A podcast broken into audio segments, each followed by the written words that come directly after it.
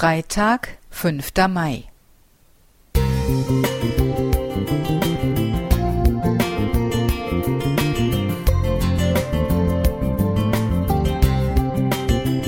Ein kleiner Lichtblick für den Tag.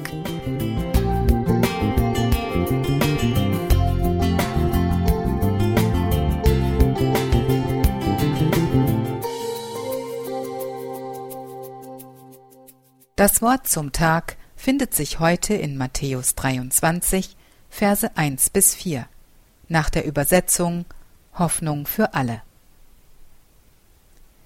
Dann sprach Jesus, Die Schriftgelehrten und Pharisäer sind dazu eingesetzt, euch das Gesetz von Mose auszulegen. Richtet euch nach ihren Worten und tut alles, was sie euch sagen.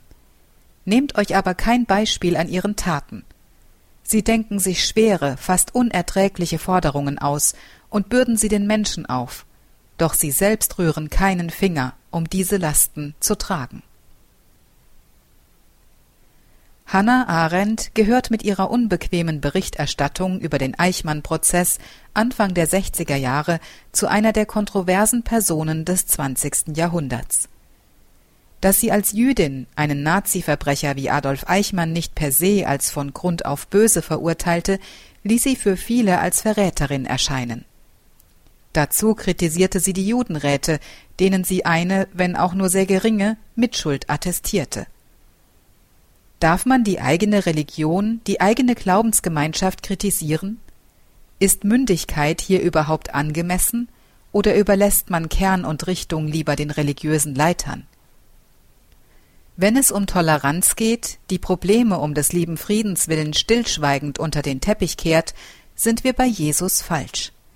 Tolerant sein, indem wir Menschen liebevoll begegnen, egal woher sie kommen? Ja.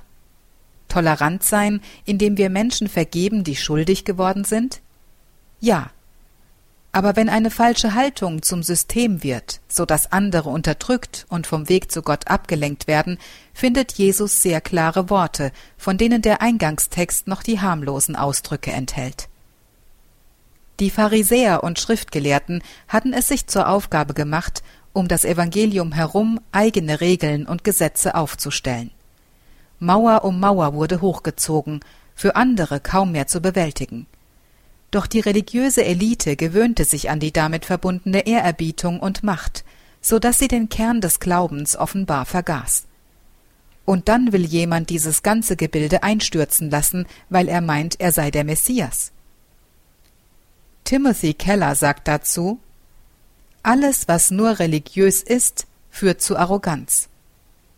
Sie wollten Jesus töten lassen, den gleichen Gott, an den sie eigentlich glaubten, auf den sie warteten, ein denkwürdiges Beispiel, wie sehr man sich verirren kann, wenn man kopflos einer Religion hinterherläuft und nicht mehr Jesus selbst folgt.